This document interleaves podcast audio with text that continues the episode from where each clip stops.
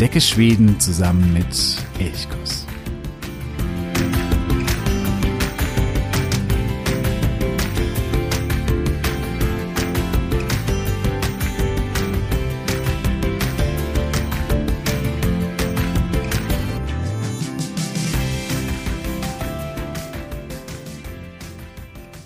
Tjena morgon. Ich wünsche dir einen wunderschönen guten Morgen, einen, einen guten Start ins neue Jahr. Hoffe, dass du gut hineingerutscht bist, gut Futschetneng. Ja, ich wünsche dir ein erfolgreiches Jahr, auch ein gesundes Jahr. Das ist bei mir aktuell gerade ein bisschen das Problem, dass ich nach wie vor von einer Mittelohrentzündung geplagt werde. Mir geht es eigentlich wieder gut, aber ich höre mich selbst so gut wie überhaupt gar nicht. Und dadurch kann ich keine komplette Episode aufnehmen das tut mir sehr leid. Es war eigentlich eine Folge geplant, ein Jahresrückblick. Was trieb Schweden im letzten Jahr so um? Da gab es durchaus einiges von der geplanten NATO-Mitgliedschaft angefangen, die ja dann bis heute nicht realisiert wurde am Widerstand von Ungarn und der Türkei. Dann natürlich die Gangkriminalität, auch die Inflation sicherlich etwas, was Schweden sehr, sehr beschäftigt hat. Aber es gab auch die Glanzpunkte, beispielsweise Lorene, die zum zweiten Mal den ESC gewann, oder natürlich auch das 50-jährige Thronjubiläum des Königs. Ja, und über all das hätte ich gerne gesprochen, aber es geht einfach nicht. Denn äh, wie gesagt, ich höre mich einfach selbst so gut wie überhaupt gar nicht. Auch das, was ich jetzt gerade hier aufnehme, ist so ein bisschen ein kleiner Blindflug. Ich hoffe, es ist jedenfalls alles verständlich. Ja, damit du aber dennoch deine Portion Schweden bekommst, bin ich ins Archiv gestiegen und habe gewühlt nach Folgen, die schon älter sind, aber die nach wie vor sehr, sehr aktuell sind. Und da bin ich ganz beim Anfang des Podcasts fündig geworden. Denn dort habe ich, das ist die Folge 6 gewesen, eine Folge aufgenommen zu, ja, so sehr typischen, manchmal auch ein bisschen amüsanten Eigenschaften, die die Schwedinnen und Schweden haben. Und die habe ich heute für dich herausgekramt Vielleicht erkennst du ja so die eine oder andere Eigenschaft wieder, wenn dir noch weitere Eigenschaften auffallen an den Schweden, wo du sagst, die sind vielleicht auch erwähnenswert oder wichtig, dann schreib gerne an elchkus.elchkus.de. Ja, und ich hoffe, dass ich ab der nächsten Woche endlich wieder fit bin und dann auch richtig ins Jahr 2024 starten kann.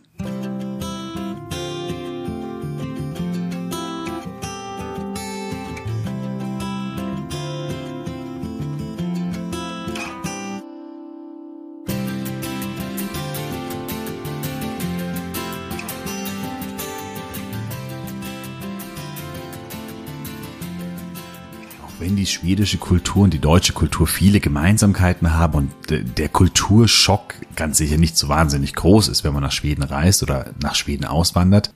Aber trotzdem gibt es so manche Dinge, manche Eigenheiten, die, ja, die so ein bisschen besonders sind und einen eben ja zum Schmunzeln bringen. Und gleichzeitig gibt es auch Dinge, die jetzt weniger amüsant sind, sondern die, ja, was ich vorhin auch gemeint habe, wo man plötzlich anfängt, ähm, dann über das eigene, wie man es selbst kennt, nachzudenken. Beispielsweise die Radarkontrollen in Schweden. Hier in Deutschland ist es ja so, dass man, dass man davor eigentlich Angst hat, dass man geblitzt wird.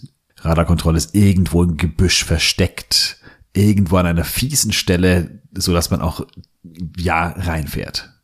In Schweden ist es ganz anders. In Schweden, da ist der erzieherische Gedanke im Vordergrund. Da wird angekündigt, Vorsicht, jetzt kommt eine Kontrolle und dann kommen die Kontrollen sehr gut sichtbar und das Ziel ist, dass man an dieser Stelle eben tatsächlich nicht schneller als erlaubt fährt, weil das eben ein, eine Einmündung ist, eine besonders gefährliche Stelle oder sonst irgendwie.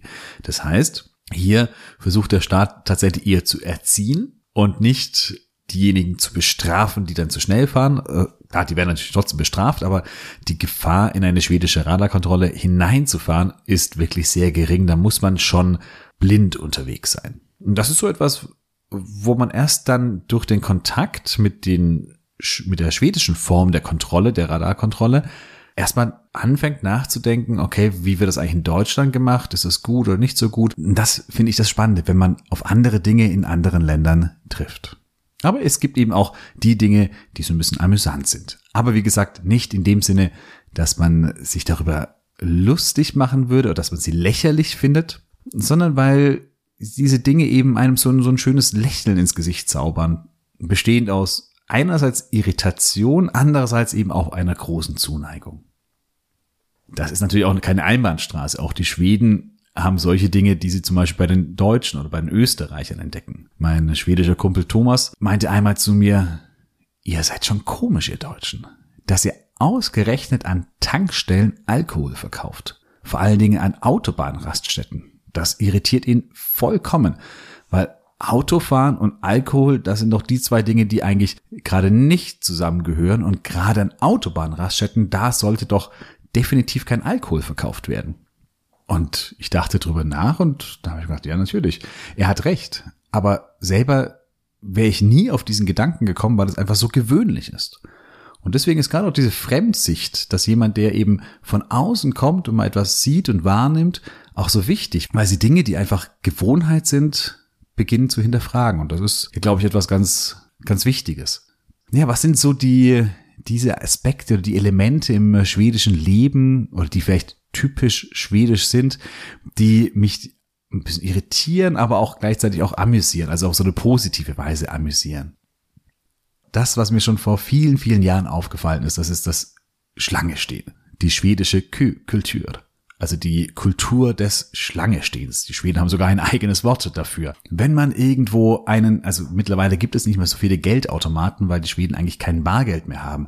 Aber früher, als es noch viele Geldautomaten gab, war es faszinierend. Da gab es irgendwie in unmittelbarer Nähe drei unterschiedliche Geldautomaten. Vor einem war eine lange Schlange, von anderen beiden stand niemand. Und die anderen haben sie auch in die lange Schlange eingereiht, als wäre das ein großes Hobby, als würden sie gerne Schlange stehen. Und das ist, das fällt überall auf, auch im Supermarkt. Die Leute stehen in der Schlange und die Kassiererin oder der Kassierer, die können sich noch mit einem Kunden unterhalten und einen kleinen Smalltalk führen oder sonst irgendetwas und es geht nichts voran, aber die Schweden stehen in der Schlange. Die Ruhe selbst, ob sie das innerlich sind, weiß ich nicht. Vielleicht ist da auch die Faust mal in der Jackentasche geballt, aber nach außen hin die Ruhe selbst, stehen sie in der Schlange und haben Geduld. Ja, es wirkt so, als würden sie es tatsächlich gerne tun.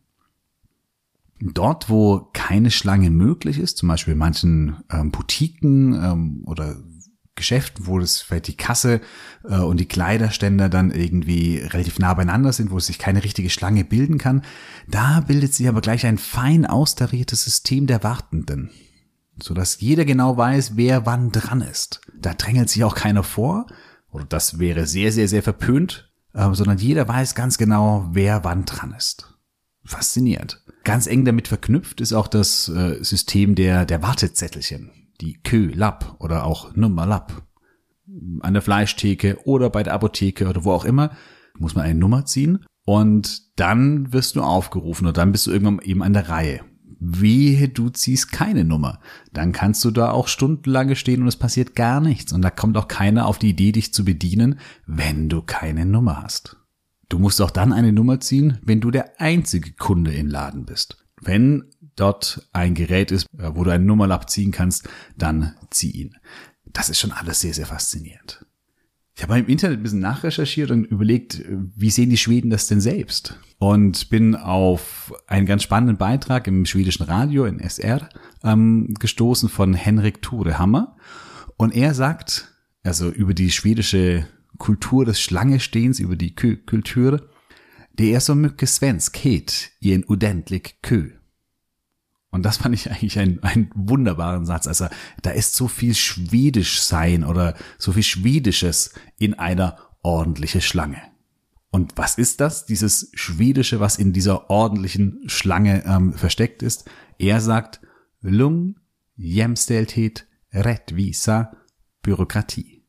Also Ruhe, die Gleichberechtigung oder die Gleichstellung, keiner kommt hier zuerst dran, keiner kann sich vordrängeln, alle sind gleich in der Schlange, was sehr, sehr schwedisch ist. Damit eben auch verknüpft Rättvisa, also die Gerechtigkeit. Eben wer zuerst kommt, der wird auch zuerst bedient und ähm, da gibt es keine Hierarchien oder sonst irgendetwas. Jeder in der Schlange ist gleich. Und die äh, Bürokratie. Die Schweden, viele Deutsche sind da manchmal irritiert, wenn sie nach Schweden auswandern, weil sie in Deutschland diese Bürokratie so verteufelt haben und dann kommen sie nach Schweden und stellen fest, hm, so wahnsinnig viel besser ist es in Schweden auch nicht. Auch die Schweden sind ein, teilweise sehr, sehr bürokratisch. Und das sind zumindest die, ist die etwas amüsante Theorie von Henrik Torehammer. Der sagt eben, die Schlange, das ist Schwedisch sein par excellence. Schlange stehen, das hat ganz viel mit Einkaufen, Shopping zu tun. Und wir bleiben beim, beim Einkaufen und gehen in den Supermarkt. Auch dort gibt es ein Phänomen, das ich so nur in Schweden kennengelernt habe. Das hat mich fasziniert am Anfang, fasziniert mich bis heute noch. Und zwar beobachte mal ganz genau, wie manche Schweden ihre Waren auf das Warenband im Supermarkt legen. Das ist nicht irgendwie ein, da wird alles draufgeworfen und die Kassiererin oder der Kassierer, die können das dann schon irgendwie alles raussortieren und den Scancode finden. Nein, manche Schweden, die reihen alles Produkt für Produkt hintereinander auf und zwar mit dem Scan-Code so ausgerichtet, dass der Kassierer am Schluss das Produkt nur noch über, einfach nur noch drüber ziehen muss.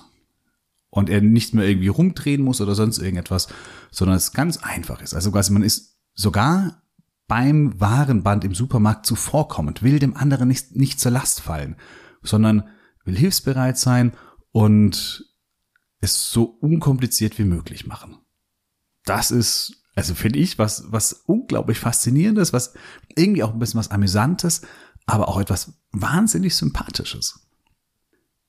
Ich weiß nicht, ob es so ist, aber ich glaube, dass dieses Verhalten so ein bisschen verschwindet. So vor 20, 25 Jahren habe ich das noch sehr, sehr häufig gesehen. Mittlerweile sieht man es nach wie vor noch, aber ich glaube, dass man es nicht mehr so häufig sieht. Vielleicht ist es auch so eine Altersfrage, dass es eher Ältere machen und jetzt in der jüngeren Generation nicht mehr so vorkommt. Ich habe auch mal in einer Schwedengruppe auf Facebook nachgefragt, was denn ja andere Nutzer sagen, was solche amüsanten oder so ja, so schöne, amüsante Dinge in Schweden sind, auf die sie treffen. Auch dort wurde eben häufiger das mit dem Scancode, mit dem Strichcode bei dem, auf dem Warenband gesagt. Und äh, es gab auch noch ein paar andere Sachen. Zum Beispiel, ich weiß aber nicht, ob das so wahnsinnig sympathisch ist, aber dass äh, Schweden ganz häufig fragen eben, ja, äh, läget, du? Also wie geht es dir? Aber eigentlich wollen sie das gar nicht wissen, sondern es ist eher einfach so eine Begrüßungsfloskel. Kennt man im Deutschen auch, aber oftmals, gerade im Deutschen ist es schon auch so, wenn jemand fragt, wie geht es dir, dass man dann durchaus auch ein Interesse signalisiert, wie es dem anderen tatsächlich geht. Und man ist nicht irritiert, wenn der andere sagt, boah, eigentlich gerade geht's gar nicht so richtig gut und dann ein bisschen anfängt zu erzählen. Die Schweden wollen das gar nicht wissen. Wenn die fragen, äh, wie es dir geht, dann ist es eher eine Floskel, eine Begrüßung, aber nicht die Aufforderung zu einem Gespräch. Also wenn du da jetzt anfängst und deine Leidensgeschichte erzählst und von deinen Kindern und was die gerade machen und sonst irgendetwas, dann wird der Schwede irritiert sein, warum du ihm jetzt das alles erzählst. Natürlich hat er gefragt, aber die Frage war eben nicht so verstanden.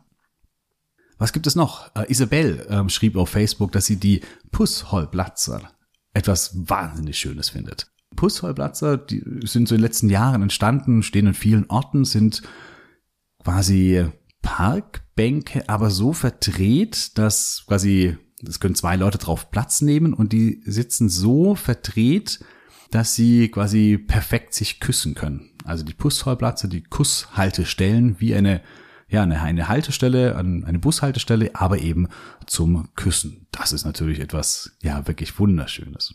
Sally schrieb, dass der Urschwede nicht den ersten Parkplatz nehmen würde, dass man ja nicht auffallen möchte, ja nicht sich vordrängen möchte, ja nichts Besonderes sein möchte und deswegen, auch wenn der Parkplatz ganz vorne frei ist, fährt man lieber irgendwo anders hin, weiter hinten, um nicht aufzufallen. Eine Beobachtung von Sally. Doris schreibt, dass gerade bei der Arbeit, dass sie ganz häufig, wenn es ein Problem gibt, die Standardantwort ist immer, der löst es, ey. Also, das wird schon, kommt schon in Ordnung, das löst sich. Ob das denn immer so ist, ist eine andere Frage, aber es ist die Standardantwort. Genauso auch wie ein Schwede, der Kansch. Er sagt, wörtlich übersetzt heißt das vielleicht, aber eigentlich heißt es nein. Aber ein Schwede würde eben nie nein sagen. Nein, das machen wir nicht, das machen wir nicht so, sondern sagt, ah, Kanche. Ja, das ist hier eine sehr typische schwedische Eigenschaft. Dieses, die klare Absage wird vermieden, sondern es wird eher so umschrieben und man muss das dann eben schon auch heraushören. Okay, das war jetzt eigentlich doch ein relativ klares Nein. Ähm, auch wenn vielleicht nur vielleicht gesagt wurde. Schaut man sich weiter im Internet um, auch gerade auf schwedischen Seiten, wo beschrieben wird, was Schweden für typisch schwedische Eigenschaften halten, dann wird immer die Pünktlichkeit genannt. Selbst kann das gar nicht so sehr bestätigen. Also, dass wenn ein Schwede sagt, um vier Uhr treffen wir uns, dass man dann wirklich Punkt vier Uhr da ist. Also ich kenne genügend, die dann auch mal fünf oder zehn Minuten zu spät sind und es auch kein Problem ist für die, wenn man selber zu spät ist. Ich kenne es persönlich nicht so, habe nicht diese Erfahrung gemacht, aber die Schweden sagen das zumindest über sich, dass die Pünktlichkeit so etwas sehr, sehr, sehr, sehr Schwedisches sei. Ja, und dann zum Abschluss habe ich noch einen letzten Punkt.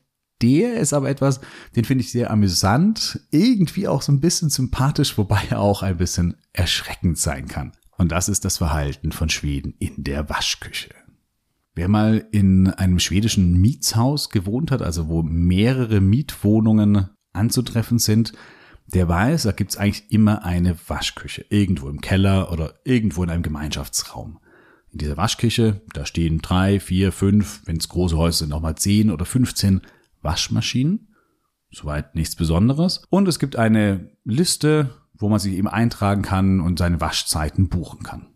Auch das nichts Besonderes. Aber jetzt kommt es. Wehe, du verhältst dich falsch in der Waschküche. Dann zeigt der Schwede sein wahres Gesicht. Dann ist es vorbei mit Lagom oder mit Ruhe und Ausgeglichenheit. Dann geht es ab. Steigt man in die schwedische Waschküchen hinunter, hinunter in die ungeschminkte Welt und die ungeschminkte Wahrheit. Ja, da begegnet man Schweden, die, die hier plötzlich nicht mehr so schwedisch sein wollen. Denn in dieser Welt aus ja, Heizungsrohr, nackten Wänden und eben diesen Waschmaschinen, die dort stehen, dort begegnet man eigentlich relativ selten jemanden. Denn es wird oft auch hier nicht direkt kommuniziert, sondern über Zettel. Zettel, die dann an die Waschmaschine geklatscht werden. Da steht drauf, die Waschzeit ist um fünf Minuten überschritten worden. Oder schau in die Liste, ich bin dran. Oder schau in die Liste, das ist nicht deine Waschzeit. Du hast die falsche Waschmaschine genommen. Oder auch oft Staubflusen aus dem Trockner nehmen. Das ist natürlich alles richtig. Also ähm, klar, man hat hier eine bestimmte Waschzeit gebucht und dann ist es sehr, sehr ärgerlich, wenn jemand die falsche Waschmaschine nimmt und dann einem die eigene Waschzeit wegnimmt oder die Waschzeit überzieht oder nicht, sie nicht ordentlich aufhört. Das ist ganz klar. Das ist vollkommen ärgerlich. Aber das das Spannende ist eben, dass die Schweden hier selten direkt kommunizieren, selten jemandem sagen, direkt von Angesicht zu Angesicht. Das ist eben wieder das, das wäre sehr, sehr unschwedisch, dass man da von Angesicht zu Angesicht sagt, hey, das ist so nicht in Ordnung, macht das so und so, sondern dass eben über ja, über so Klebezettel kommuniziert wird, wo dann sehr, sehr deutlich, in deutlichen Worten geschrieben wird, was einem so alles nicht passt. Und auch wenn die Schweden, wir hatten vorhin, sie sagen selten ganz klar Nein, hier sind sie durchaus sehr deutlich in ihrer Sprache. Und das ist manchmal wirklich, also ich hatte einmal das äh, Erlebnis, ich war, glaube ich, wirklich fünf Minuten zu spät und kam fünf Minuten nach Ende meiner Waschzeit in die Waschküche und schon lag meine ganze Wäsche auf dem Boden mit einem wütenden Sättel, ich hätte meine Waschzeit überschritten. Und das war dann schon so etwas sehr kleinlich, aber das ist eben die Welt der Waschküche. Das ist nicht immer amüsant, manchmal kann es durchaus auch brutal werden. Es gab eine Untersuchung von Hem Okhyra, eine Zeitschrift, die zeigt, dass jeder Siebte nach eigenen Aussagen schon mal tatsächlichen Ärger in der Waschküche hatte. Denn wenn man dann doch mal auf jemanden anderen trifft, dann liegen die Nerven vielleicht schon blank. Sicher, die Waschzeit wurde schon fünf Minuten überschritten, da können die Nerven mal blank liegen. Und dann kann es tatsächlich eben auch gewalttätig werden. Zum Beispiel im April 2020 wurde ein Mann in Malmö zu 100 Sozialstunden und 5000 Kronen Strafe verurteilt, weil er einen anderen Mann misshandelt hat, also schwer geschlagen hat. Was hatte der andere Mann getan? Nun, er hat ihn darauf hingewiesen, dass der Täter die von ihm gebuchte Maschine benutzte. Das war dann schon Grund, ähm, dafür mal richtig auszurasten. Oder aus Chinda wurde im Jahr 2019 von einer Messerstecherei wegen eines Wäschestreits berichtet. Das sind also vielleicht da die extremen Einzelfälle, aber es sind eben nicht nur Einzelfälle. Also die Waschküche, ganz gefährliches Pflaster. Jetzt kann man sich ja fragen, warum, warum ist das so? Warum zeigen sie hier so, so eine aggressive Seite manchmal, manche Schweden auch? Und ein Ansatz, den ich im Internet gefunden habe, auf einer schwedischen Seite, ist der, dass der Alltag von vielen schwedischen Familien sehr, sehr klar durchgetaktet ist, sehr klar organisiert ist. Und wenn dann irgendetwas diesen gut austarierten Tagesplan durcheinander bringt, dann ist es eben eine wahnsinnige Störung und da wird man dann durchaus eben auch mal aggressiv. Wichtig, bekommst du so einen wütenden Zettel an die Waschmaschine geklebt, lies ihn, akzeptiere ihn und wenn die Kritik auch berechtigt ist, dann verändere auch das eigene Verhalten. Auf keinen Fall einen wütenden Zettel zurückschreiben. Das würde wiederum als deutlich zu konfrontativ aufgefasst werden. Ja, dieser letzte Punkt. Eine Sache, die durchaus amüsant ist, vielleicht nur in Teilen noch sympathisch ist, aber es gibt viele Punkte, äh, viele Verhaltensweisen, die eben ja ein bisschen amüsant sind, die einen schmunzeln lassen, aber die was sehr Sympathisches aussagen und die ich persönlich sehr, sehr mag. Vielleicht findest du ja noch weitere solche Eigenschaften, solche schwedische Eigenschaften, die es gibt, die dir schon aufgefallen sind, die du so sympathisch findest, ein bisschen witzig findest vielleicht auch. Wenn du so etwas hast, dann äh, lass es mich wissen. Schreib mir gerne entweder per Mail an elchkus.elchkus.de oder du kannst auch auf elchkus.de einfach einen Kommentar hinterlassen und es mir so mitteilen. Ich greife das dann gerne später in einer weiteren Folge auf. Ich hoffe, du bist bald mal wieder in Schweden, damit du auch auf solche Dinge achten kannst, diese Dinge wahrnehmen kannst.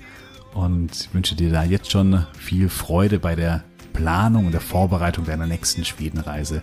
Ich freue mich, wenn wir uns nächste Woche wieder hören. Bis dahin, alles so bra. Hey du, wie hörst.